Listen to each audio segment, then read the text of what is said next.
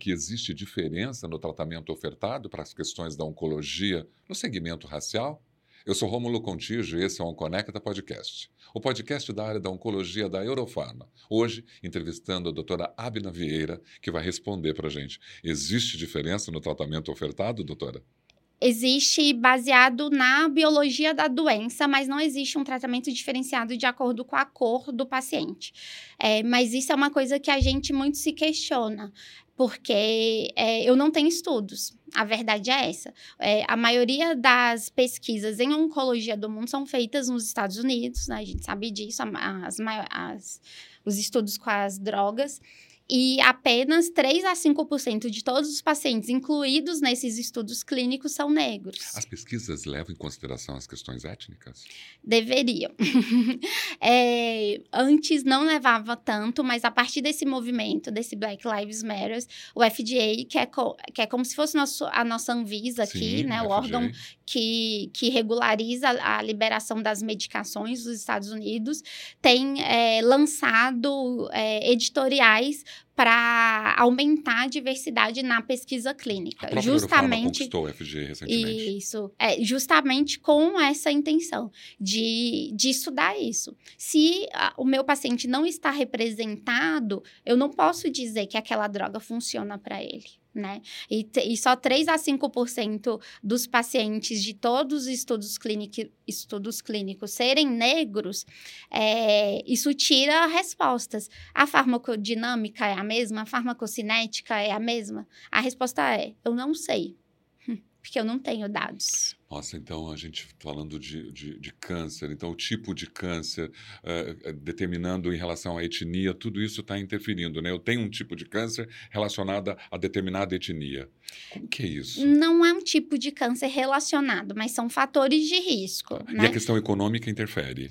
A questão econômica está intricada, tá, né? Tá Como eu disse, é, se a gente não tem promoção e prevenção de saúde, se eu não tenho acesso à dieta adequada, à atividade física, à vacinação, eu vou ter um maior fator de risco para esses cânceres, né? E não o simples fato do paciente ser negro. Tem alguns estudos que, que tentam investigar isso. É, por exemplo, paciente negro com câncer de próstata tem uma mortalidade maior do que o paciente branco. Então, tem alguns estudos que tentam investigar. É porque a, a doença é pior no paciente negro, nada foi, ainda foi provado, né? Na, o câncer de mama, é, as pacientes brancas, é, negras com câncer de mama têm uma mortalidade 40% maior do que as pacientes é, brancas. E isso também foi investigado, é porque a doença é pior nas pacientes negras. Apesar delas terem é, esse tumor triplo negativo mais frequentemente do que as brancas, a, quando a gente faz a, a, a conta, ela não fecha. Então, não, não justifica os 40 40% a mais de mortalidade, né? E, e aí a gente não pode dizer que é por alteração genética se a gente não tem esses estudos. Tem um, um outro estudo que saiu ano passado até no Congresso é, de Câncer de Mama, que é o San Antonio Breast Cancer, que acontece todo ano, que a, a, a doutora Lori Pierce, que é essa médica negra que foi presidente da ASCO, ela é radio-oncologista e ela apresentou esse estudo, que é um estudo que viu a assinatura molecular molecular do tumor de mama. E a partir da assinatura molecular do tumor, ela quis ver se as pacientes com câncer de mama que tinham feito aquela assinatura molecular negra tinham um câncer mais agressivo do que das pacientes brancas. E, e, e o estudo foi negativo, não houve diferença né? É, lógico, tem algumas críticas, foi um estudo retrospectivo que ela viu, é, fez essa avaliação no estudo que já tinha sido feito, e a representatividade, novamente, quando a gente vai ver desses estudos, que, dessas mulheres que tinham feito essa avaliação genética, genômica no tumor, apenas 6% eram negras. Os fatores de riscos para essa comunidade negra, eles interferem na relação disso tudo? Com certeza, os fatores de risco com certeza interferem. É, até estudos levam em consideração o CEP do paciente, a, a, o ambiente que ele vive, para justificar aquela incidência maior do câncer naquela área. É, tudo isso está relacionado. Então, assim, tá, é, quando a gente olha essa parte, a questão social está muito interligada, né? É, mas não é só a questão social, né? Quando a gente pensa nas terapias, por exemplo, né, porque o acesso hoje à saúde para uma comunidade pobre, o negro, a gente sabe, existe uma pobreza maior né, no mundo para a comunidade negra, então o acesso a um tratamento adequado se torna mais difícil. Sim, sim. É, a gente tem é, dados de, de acesso, e isso é claro, né? Por exemplo, a, a campanha que todo ano tem, que é Outubro Rosa, que imediatamente pós Outubro Rosa aumenta o número de mamografias e de ultrassons de mama, e é essa mesma intenção, né? E além de estimular as mulheres a prevenirem com atividade física, mudança de estilo de vida, entre outras coisas. Mas esse número aumenta mais para as mulheres brancas. Então, assim, essas campanhas, elas estão atingindo qual público, Sim. né? Elas estão... É, eu aumento o número de pacientes que, que aderem a ela, mas eu não aumento proporcionalmente para todas as pacientes. Você vê um número de profissionais como você trabalhando nessa causa, melhorando as condições de orientações e informações sobre o câncer para a comunidade negra? É, somos poucos, né? E aí você entrou num, num cenário que é muito importante, que é a representatividade, né? Então, assim, é, eu não consigo mudar a realidade se eu não tiver é, é diversidade também dentro daqueles espaços, né? Então, é, a gente começou a falar muito disso depois que a ASCO, a Sociedade Americana de Oncologia, teve uma presidente negra, né? Antes disso, as mulheres negras já morriam 40% mais do que as brancas, né? As mulheres negras já não eram representadas nos estudos, mas foi preciso ter uma médica negra presidente da sociedade para isso se tornar visibilidade.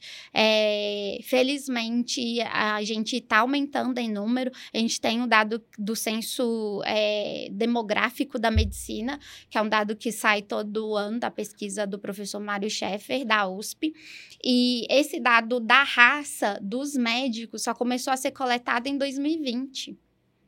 Nossa, né? Muito recente. Exato. E aí, quando a gente vê de todos os médicos que são formados, é, 3% são negros. Quando a gente fala de terapias, por exemplo, a gente fala muito, as pessoas têm medo da quimioterapia, da hormonioterapia, imunoterapia. A, a comunidade negra, ela tem acesso a essas terapias? Há uma diferença uh, no, no fato racial em, em relação a todo esse, esse tratamento?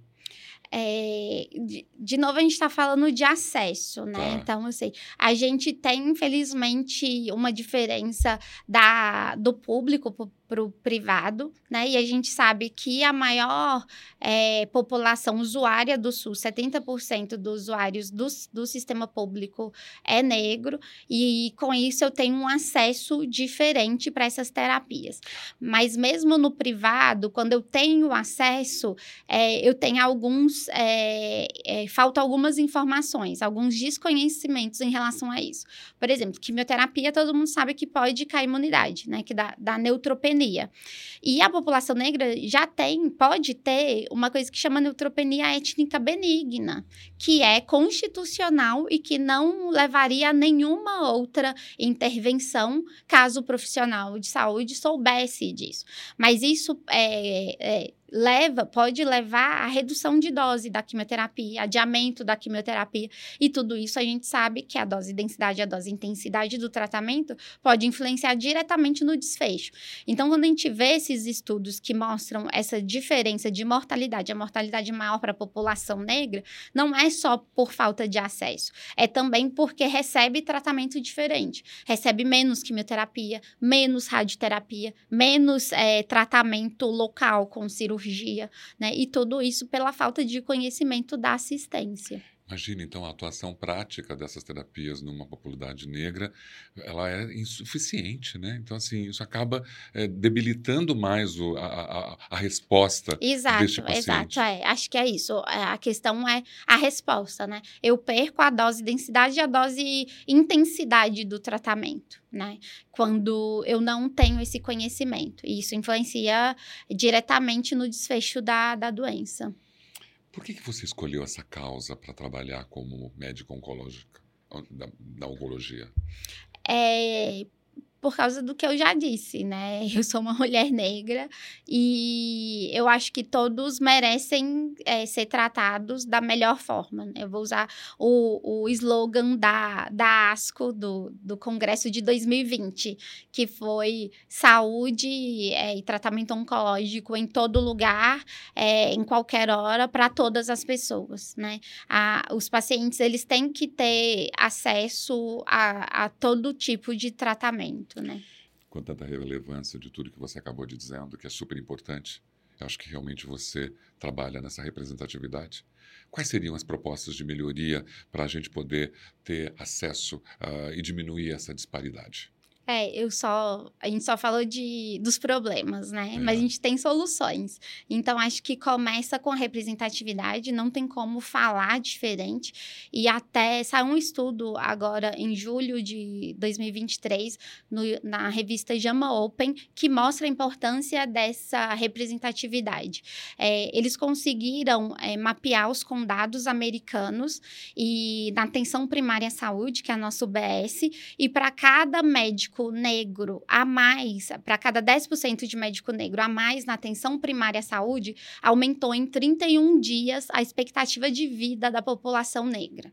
Né? Então, assim, esse dado, para mim, ele é sensacional. Então, é, representatividade aumenta a expectativa de vida daquela população. Então, acho que a primeira coisa é isso. A segunda coisa é posicionamento, né, Romulo? Então, assim, é, as sociedades, elas precisam se organizar, elas precisam, é por isso que existe o Comitê de Diversidade, é por isso que existe o RACE, a gente precisa ter os nossos dados, os dados nacionais e saber o que é a nossa realidade, né? E a outra coisa é, ter um estudo que é muito bonito também, dois estudos, aliás, é, que saíram, um no JCO, que é o jornal da Sociedade Americana, que a intenção dele foi reduzir o tempo de tratamento, o tempo para cirurgia de pacientes negros com câncer de pulmão e câncer de mama. Que os pacientes negros, a gente já sabe, é, têm um tempo maior pa, para serem operados. E eles fizeram é, três intervenções que são muito é, fáceis de reproduzir. Não falo, não falo que as, as intervenções são fáceis, mas elas podem ser reproduzidas. Que foi é, uma, uma enfermeira navegadora, né? E eu vi, vocês até tiveram um episódio falando sobre a importância da navegação. Então, enfermeira navegadora com letramento racial, é, o feedback raça específico para a equipe, o que, que era isso? Ah, a dona Maria é, Branca não veio à consulta por causa disso. A dona Paula preta não veio à consulta por causa daquilo. E aí a equipe poderia, baseado nisso, traçar intervenções direcionadas para cada paciente. É, e o terceiro, é, a terceira intervenção era uma alerta em tempo real do prontuário eletrônico, que é o que auxiliava a enfermeira. E qual que foi o resultado desse estudo? No fim, eles conseguiram reduzir o tempo de cirurgia para os pacientes negros e para os pacientes brancos. Né? Então, assim, quando a gente é, te, melhora a, a, diversidade, quando a gente tenta reduzir a disparidade, eu não melhoro só para aquela população que é meu alvo, eu melhoro para a sociedade como um todo, né? Tem até uma frase que é muito bacana da Angela Davis, que ela fala que é quando uma mulher negra se movimenta, toda a sociedade se movimenta junto com ela. E, e é a, a, o resultado desse estudo para mim. E um outro estudo, que esse saiu um pouco mais recente, ele foi uma análise secundária de um estudo em câncer de próstata. É, e como eu já disse, os pacientes negros com câncer de próstata, eles têm uma mortalidade maior do que os pacientes brancos. E a intenção desse estudo foi é, tentar ver se os pacientes são tratados dentro de um protocolo de estudo clínico, que a gente sabe que é, são bem rígidos, né? Até por isso a FDA está tentando aumentar a diversidade e reduzir essa. É, essa rigidez toda dos protocolos. Mas se o paciente é tratado dentro de um protocolo de estudo clínico, eu consigo diminuir essa diferença de mortalidade entre, entre, brancos e negros? E a resposta foi sim. Então, quando eu uso protocolos bem estabelecidos, eu reduzo a disparidade, eu reduzo, eu diminuo a diferença de mortalidade entre uma população ou outra, né? Então, assim, a gente tem soluções, né? A gente consegue reverter essa realidade. Não é uma coisa que está acima da gente. Espero que essas melhorias sejam sabe, chegam rápidos para a gente, né, para todo mundo, para a população, porque realmente o que você está fazendo é importante, é válido, é necessário. No, no começo, eu falei sobre essa questão da, da comunidade desconhecer um pouquinho até o chamamento, preto ou negro. Para a gente fechar um Conecta de hoje, me diz qual seria a forma correta? Isso é, é ótima essa pergunta, Rômulo, porque eu sempre recebo. E assim, e às vezes eu recebo de colegas por WhatsApp, porque eles não sabem como se direcionar ao paciente. E, e isso é, é, é, o artigo primeiro da Política Nacional da Saúde Integral da População Negra, que é a autodeclaração racial. Então, assim, é, não é você que vai chamar, é o paciente que vai se autodeclarar. Então, a gente tem as cinco classificações demográficas do IBGE, é, que são as classificações, após muitos estudos, elas abarcam mais de 99% de como a população se autodeclara, então é que a gente usa hoje. Então, é, é preto, pardo, amarelo, indígena é, e não sei, não quero responder. Né? E o negro é uma classificação, é a soma de, de pretos e pardos, né? Então, eu sou uma mulher negra porque eu me autodeclaro como uma mulher preta, né? Então, é, o negro é o preto e o pardo, e juntos nós somos 56% da população brasileira, pelo censo agora de 2020, e 20, que virou 22 e saiu agora em 23. Que é o meu caso também. Olha, é, eu preciso garantir para você que eu estou honrado e orgulhoso pelo seu trabalho. Eu espero mesmo que você tenha muito sucesso. O OnConecta Podcast é isso. Você assistiu, ouviu a doutora Abna Vieira, é oncologista especialista na questão da diversidade racial e na luta contra a disparidade racial. Muito obrigado pela sua presença. Olha, aproveita essa câmera aqui para você poder fazer seu fechamento, divulgar nas suas redes sociais, para que toda essa comunidade médica que está acompanhando o OnConecta Podcast possa te seguir e possa tirar essas informações e dúvidas com essa vivência maravilhosa que você tem. É, de novo, agradeço o convite, agradeço a oportunidade de poder falar, de ser voz, né, de divulgar essas soluções que a gente tem como reduzir essa disparidade. É, e nas minhas horas vagas eu divulgo todas essas referências que eu citei aqui lá no meu Instagram, no Abina Vieira. A gente tem também o Instagram do grupo de pesquisa é, da Faculdade de Medicina, que é o é, race.id, é race.id e lá a gente divulga os simpósios. Esse ano a gente fez o segundo simpósio em saúde da população negra da faculdade e foi uma experiência incrível. A gente recebeu palestrante internacional, inclusive, e o UMAS também, que é o MMAS, é, que é Mulheres Apoiando Mulheres contra o Câncer. É, e uma coisa que eu não posso deixar de falar, que é conheçam seus vieses implícitos e combatam seus vieses implícitos. E é muito simples, é só digitar na, é, no é, site de busca é, viés, teste de associação implícita de Harvard. A gente já tem esse teste validado para o português. Ele não foi feito para ser feito no celular, a gente ainda não tem um aplicativo. Tem que ser feito no computador, com auxílio de um mouse. E ele te pergunta se você quer testar o seu viés religioso, o seu viés é, de identidade de gênero, de idade, racial. E ele te avisa: você pode não concordar com o resultado desse teste, mas ele é real e só conhecer conhecendo os vieses que a gente consegue combater. Obrigada novamente. Esse foi o OnConecta Podcast, o podcast da área da oncologia da Eurofarma, com a doutora Abna Vieira, falando sobre a questão racial no câncer na oncologia. Você pode seguir o OnConecta nas principais plataformas digitais. Será um prazer ter você conosco. Até o próximo episódio.